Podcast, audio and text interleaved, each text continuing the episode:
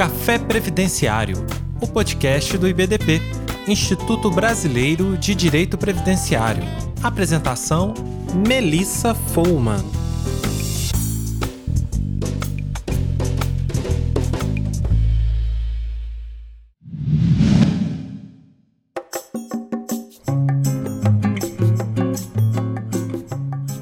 Noite a todos e todas. Inicialmente, eu quero dizer da minha enorme satisfação de estar aqui mais uma vez num evento do Instituto Brasileiro de Previdenciário e por isso felicito o Instituto Brasileiro de Previdenciário na pessoa de sua presidente, a doutora Adriane Bramante, e através dela transmito a todos a minha gratidão e a minha felicitação pela realização de mais este evento.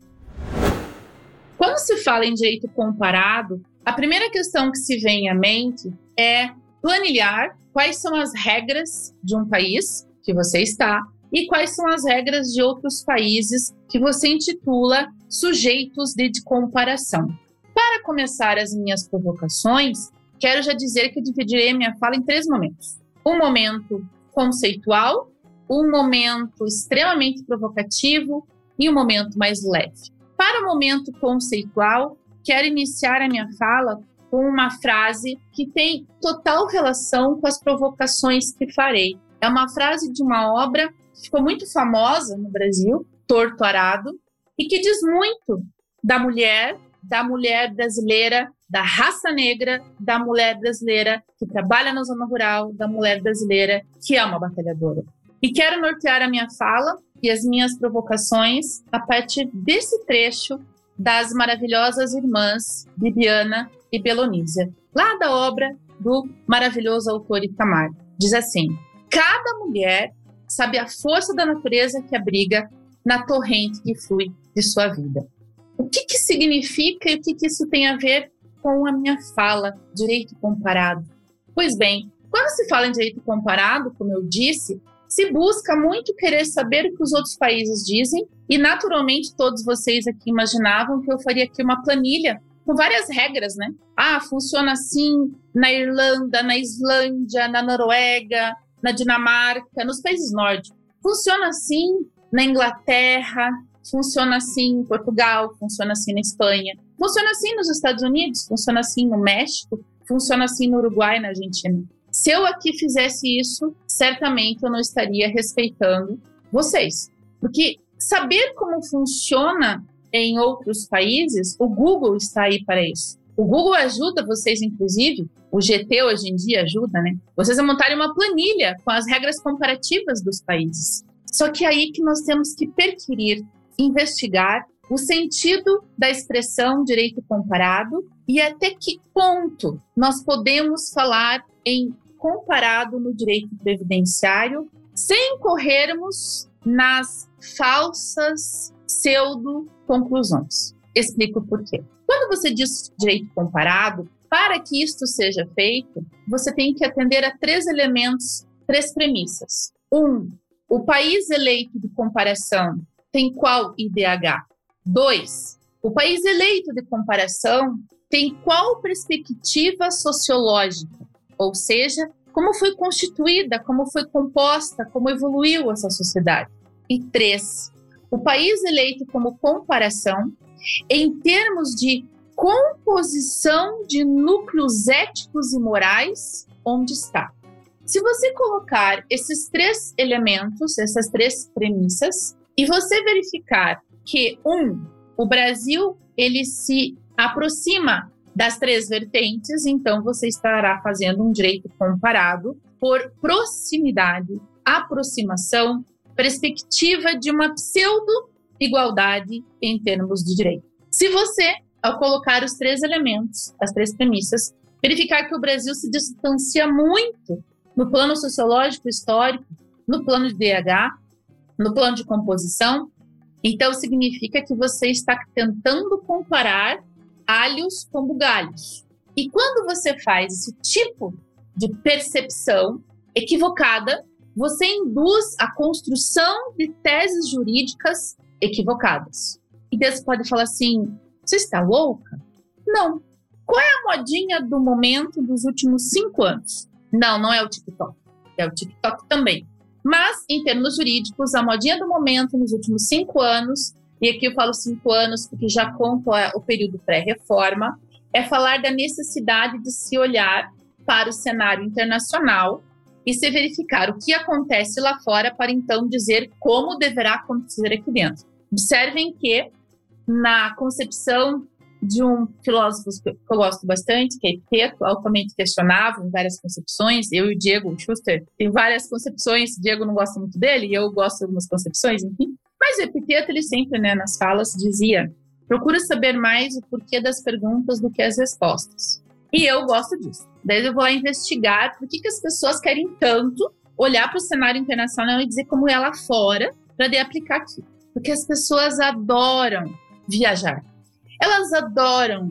Quem não ama, quem não deseja ir a um país nórdico e ver tudo funcionando com uma perfeição irritante, uma limpeza daquelas assim que você fala assim: não, eu vou jogar um papel no chão para ver se alguém tem um lixo tá em algum lugar. Quem não almeja comparar então com a Inglaterra? Quem não almeja comparar então com Portugal? Quem não almeja então comparar com a Espanha, Canadá, Estados Unidos? E daí eu sempre me questiono, doutora Thais, por que escolhem esses países como paradigmas que não têm base histórica comum com a do Brasil? São perspectivas sociais diferentes, históricas. A construção dos direitos foi uma construção que motivou um elemento de formação social diverso do brasileiro. E pior, tentam comparar com países em que, por exemplo, e aqui vou dar três situações. Exemplo número um: na Islândia é proibido o uso de arma. Se um policial na Islândia ele quiser, um policial quiser usar arma, ele tem uma arma no carro dele, daí ele tem que ligar para a central, que está no cofre a arma. Ele tem que ligar para a central, para a central autorizar que ele pegue a arma que está dentro do carro e ele tem que justificar o porquê. E se acontecer alguma coisa, ele ainda é suspenso. Daí o Brasil discute atividade especial para aquela pessoa que trabalha armado e quer olhar para lá e usar o paradigma de lá no Brasil. Vou dar o segundo exemplo. Olha para o Canadá. Essa semana passada atendi cliente meu que reside no Canadá, tem muitos clientes que moram fora do Brasil, e daí ele falava assim: Mas doutora, que absurdo no Brasil ter diferença de idade entre homens e mulheres na aposentadoria, que no Canadá não tem. E daí eu questionava ele: Quantos anos tem de história o Canadá? como foi a composição do Canadá histórica social, como foi a composição dos direitos sociais. E ele daí me respondia. E eu falava assim: acresça tudo isso o IDH e daí compare com o Brasil. Mas vamos fazer idades. Terceira provocação. Ah, porque eu quero que tenha e olhe para fora e compare com o Brasil. Então tá bom. E daí você escolhe fazer uma perspectiva de gênero e você olha para a Holanda, um país em que a livre opção de sexo, condição, gênero, condição, em que a sociedade não olha alguém enviesado porque ela fez uma opção diferente daquela que se imaginava por uma pessoa que se assume trans ou uma pessoa que se assume um determinado gênero diverso daquele que a sociedade idealizou. Avancemos a isso. Você continua querendo olhar para fora sem olhar para o que você tem aqui dentro. Então você vai e faz isso e daí você vai na Convenção Internacional do OIT, número 102, ratificada pelo Brasil, que peço vênia aos senhores e às senhoras para ler. Artigo 1 Para os efeitos da presente convenção internacional, a linha C, o termo esposa designa uma mulher que depende economicamente do marido. O termo viúva designa uma mulher que depende economicamente de seu esposo no momento da morte. Não é muito legal isso? Vocês não querem olhar para fora e trazer tudo que é fora tá bom? Querem olhar o jeito comparado e falar assim, não, lá fora é mais bonito. Toda a grama do vizinho é mais verdinha, né? É melhor. Daí vem o voto do ministro Barroso e causa um clamor social absurdamente avassalador quando ele usa a Convenção Internacional e usa de leve, né? Bem de leve no voto. Só que à época eu dizia assim: cuidado com a Convenção Internacional da OIT, que foi ratificada pelo Brasil, e com esses questionamentos que vocês estão fazendo de pensão por morte em relação à inconstitucionalidade. Que a Convenção Internacional do OIT, 102, quando fala da pensão por morte na perspectiva da mulher, ela é muito mais severa do que a legislação brasileira. Vocês viram que a mulher, para receber a pensão, nessa perspectiva ali, ela tem que comprovar o que mesmo? Dependência econômica. A mulher ou a viúva devem comprovar a condição de dependência econômica. Só que eu disse que eu avançaria aqui na provocação, por quê? Lembre-se vocês que se hoje nós comemoramos o Dia da Mulher, nós temos que tomar cuidado para nós compreendermos quem é esta mulher brasileira. Para que então nós possamos compreender que direito previdenciário nós desejamos ter de comparação. E aí, o início de minha fala encontra sua fundamentação neste momento. Um, a Convenção da OIT prova o risco de você buscar sempre fundamentos fora do seu contexto social, achando que o universo lá fora é muito melhor. Dois, quem é a mulher brasileira? Quem é a mulher que você quer ter de proteção no direito previdenciário? Essa mulher é uma mulher que a primeira mulher deputada deste país, que foi Carlota, nome completo, Carlota Pereira de Queiroz, se vocês forem estudar biografia dessa primeira deputada mulher, vocês verão que ela fez o primeiro projeto de serviços sociais do país. E aqui, antes que alguém me corrija, fala, ah, lá no, no período do Império também tinha serviço social, que lá tinha os ditos dos Montepios, lá tinha... Não, programas sociais abrangendo toda a coletividade, toda a sociedade, Carlota. E a primeira deputada negra deste país, filha de escravos. O que, que ela fez? Ela foi a idealizadora do Dia do Professor. Fala assim, ah, mas isso foi no século passado. Só que os países que vocês desejam comparar com o Brasil tiveram suas Carlotas e suas Antonietas dois séculos antes. Em alguns, três séculos antes.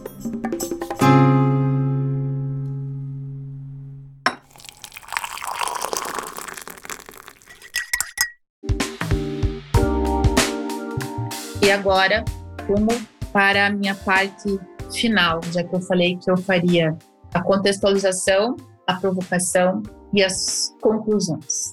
Podemos falar em direito comparado, em questão previdenciária? Podemos. Desde que nós nos atentemos para o quê? Qual país tem um índice de desenvolvimento parecido com o do Brasil? Qual país tem um contexto social histórico parecido com o do Brasil?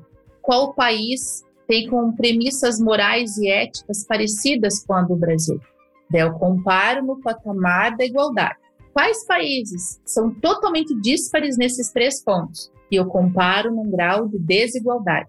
Ali eu conseguirei dizer se o México, que em termos de moral, ética, construção histórico-social, país extremamente católico, e não estou falando mal de católicos, porque sou católica, só estou explicando, que isso interfere na construção de um direito ou de um não direito, olho para ele e falo assim: puxa vida, lá existem direitos que aqui não existem, assim como existem direitos aqui que não existem lá. Daí eu falo, vou comparar então com o Uruguai. Quando eu olho para o Uruguai, eu vejo mulheres que há muito tempo já adotaram a opção de não ter filhos, por uma questão histórica de composição do país, brigas e lutas sociais. Eu vejo mulheres que na sua briga, e hoje, para quem não quer entender o que eu estou falando, vocês viram o que aconteceu no Uruguai em homenagem ao Dia da Mulher? Paralisação. Sabe por quê? Por que, que o Brasil não parou? Porque viram que você pode olhar para o seu vizinho e o seu vizinho não poder ser comparado com você nas perspectivas de direitos sociais, direitos previdenciários? E por que isso? Porque lembremos nós que quando nós falamos em direitos previdenciários, nós temos que buscar o núcleo de composição. Direito previdenciário, ele nos remete àquela velha locução de Bertolt Brecht, que disse assim: que o homem descobriu a previdência no dia em que ele guardou um naco de carne para o dia seguinte. Daí você traz aquela frase de Bertolt Brecht para os dias de hoje e você descobre que o naco de carne do brasileiro é diferente do naco de carne da Dinamarca, do Reino Unido, da Espanha, de Portugal, do Canadá, dos Estados Unidos. E é por isso que a expressão inspirar é que deve nortear toda e qualquer comparação que se queira fazer. Ou seja, você pode buscar inspirações naqueles que estão com o IDH à frente. Inspirações naqueles que sociologicamente estão à frente. Inspirações naqueles que, na moral e na ética que você erigiu, naquele contexto social, estão mais próximos. Se você crava que deve ser daquele jeito, porque lá fora é assim, e é o que vimos aqui nos debates da reforma da Previdência, não, no Brasil tem que ser todo mundo igual, que no mundo é igual. No Brasil, a aposentadoria especial tem que ter idade mínima, porque no mundo tem idade mínima, nos países que têm aposentadoria especial. Não, no Brasil tem que ter uma regra fechada dos benefícios por incapacidade, porque no mundo é igual. Vocês sabem qual é um dos piores países do mundo em benefícios por incapacidade? Se alguém respondeu o Brasil, dançou. O Reino Unido, a composição de países, e aqui destaque-se a Inglaterra, onde os benefícios por incapacidade são no plano mais restrito possível, em termos de valores e em termos de verificação. Aqui nós nos insurgimos com as perícias a cada 120 dias. Lá, a depender da situação, é a cada 15, se quiser manter o benefício. Só que daí nós olhamos para a França e vocês têm observado o que tem acontecido na França, já que usam tanto a França, né? Elaine, como exemplo né, de sistema previdenciário para o Brasil, né? um país que passou por uma revolução francesa em 1789 e tem uma das constituições mais antigas do mundo e querem comparar com o Brasil. Mas tudo bem. A França tem passado por várias e várias manifestações contra a reforma da Previdência, uma delas essa semana. Só que vocês têm que ir para além do que o jornal noticia, vocês têm que ir para dentro do que está acontecendo lá. E lá a grande discussão de fundo, uma das grandes discussões de fundo, é que o seguro-desemprego tem motivado os franceses a não buscar emprego. E daí o Brasil olha para lá e fala assim: ah, eu quero aquele modelo de seguro-desemprego. E não olha a consequência do que está acontecendo num país que tem um sistema constituinte, um dos mais antigos, se não me engano, da França, o terceiro mais antigo do mundo, ou o segundo mais antigo do mundo, que está lá. E aqui estou falando de constituições escritas. Naturalmente, a constituição não escrita mais antiga do mundo, sabemos todos, que é efetivamente a de 1215, né, Inglaterra. Estou falando aqui de constituições escritas, a Constituição Francesa, considerada uma das mais antigas do mundo. E lá se tem, então, ah, eu quero o modelo francês de previdência. Eu quero o modelo de seguro-desemprego da França.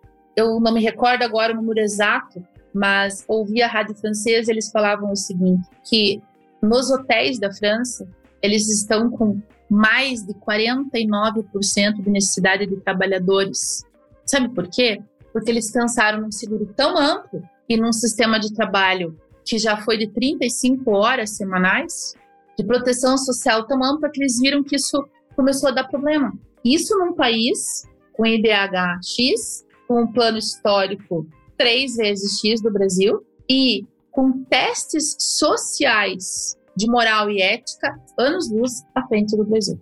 Por isso, em minha reta final, quero dizer, não trouxe aqui uma planilha comparativa para vocês, que como eu disse, o Google faz uma planilha para vocês. Você bota o estagiário, ele faz uma planilha para vocês, comparando. Daí vocês olharão aquela planilha e falarão assim: nossa, eu quero esse sistema de previdência no meu país. Daí você acabou de dizer: eu não estudei a Constituição brasileira, eu não estudei a sociedade brasileira, eu não estudei a história do Brasil, eu não estudei um país em que as pessoas não se tocam, que tiveram que comemorar há muito pouco tempo atrás 100 anos da libertação dos escravos. Vocês têm noção do quanto que isso é vergonhoso? Vocês têm noção do quanto que é vergonhoso você ter que explicar para um japonês, para um sueco, para um dinamarquês, para um canadense, que você tem trabalho escravo sendo pego hoje no Brasil, mas você quer usar o modelo de lá, sem olhar qual é a sociedade em que você deseja aplicar esse modelo. Por isso, sim, a maioria dos países adota idade igual entre homens e mulheres. A maioria dos países que você compara de que forma? Aqueles que estão anos-luz do Brasil. E aqui eu cito o Uruguai porque, uma, eu amo o Uruguai, né? Se falasse assim para mim, quer morar no Uruguai de uma vez? Vou, vou. Sem problema algum. Amo Uruguai. E por que, que eu cito Uruguai? Porque muita gente não olha. Olha para Dinamarca, pra, olha para o Canadá, olha para os Estados Unidos, olha para o Uruguai. E sinta um pouco de vergonha de dizer que você quer um modelo de previdência que é incompatível com a sua sociedade. olhe para o Uruguai e veja um país que você quer comparar e que ele é desse tamanho e você quer comparar esse universo. Então, que fique uma lição a todos nós. Chega de tabelas comparativas. Sociedades não se formam em tabelas comparativas. Cada vez que você usa uma tabela comparativa, você está dando argumento para o legislador dizer assim: farei assim, porque lá é assim. Usarei aquele instrumento daquela convenção internacional porque foi dito lá. Direi que vocês têm que ter as mesmas idades, mas eu não olharei que as bibianas estão espalhadas pelo Brasil. Eu não olharei que a mulher que hoje tem um dia para dizer que é seu, ela não tem um dia para dizer que é seu porque alguém resolveu fazer bonito, como algumas pessoas dizem né, no Dia da Mulher. Alguém resolveu fazer bonito e deu um dia para a mulher. Não, é uma retribuição histórica que no Brasil está muito, muito atrasado. Que no Brasil nós ainda temos que olhar para a mulher e discutir. Olha a vergonha disso. Se essa mulher é arrimo de família ou não.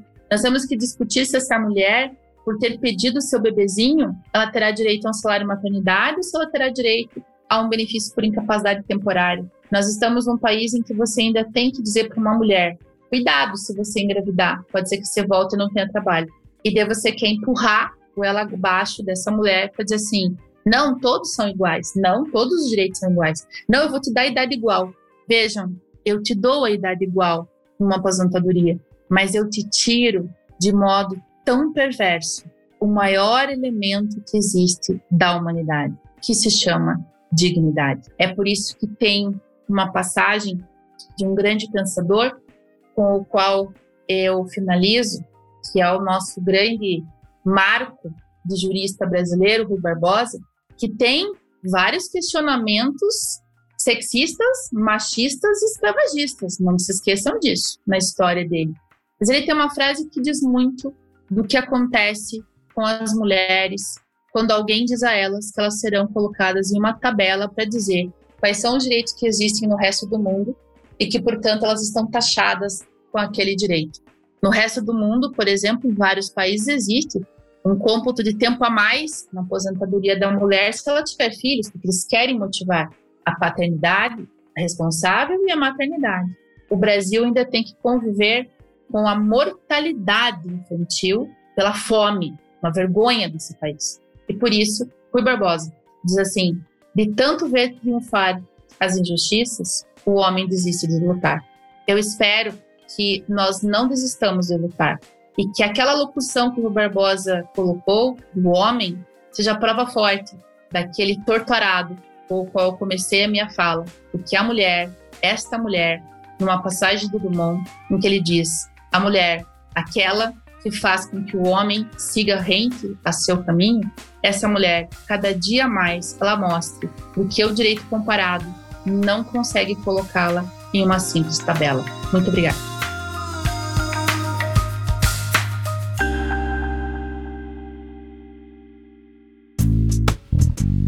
E aí, gostou deste episódio? Compartilhe com seus amigos e associe-se ao IBDP através do site ibdp.org.br e tenha acesso a vários cursos, eventos e muito mais. E lembre-se, às terças-feiras temos um encontro marcado por aqui. Até a próxima!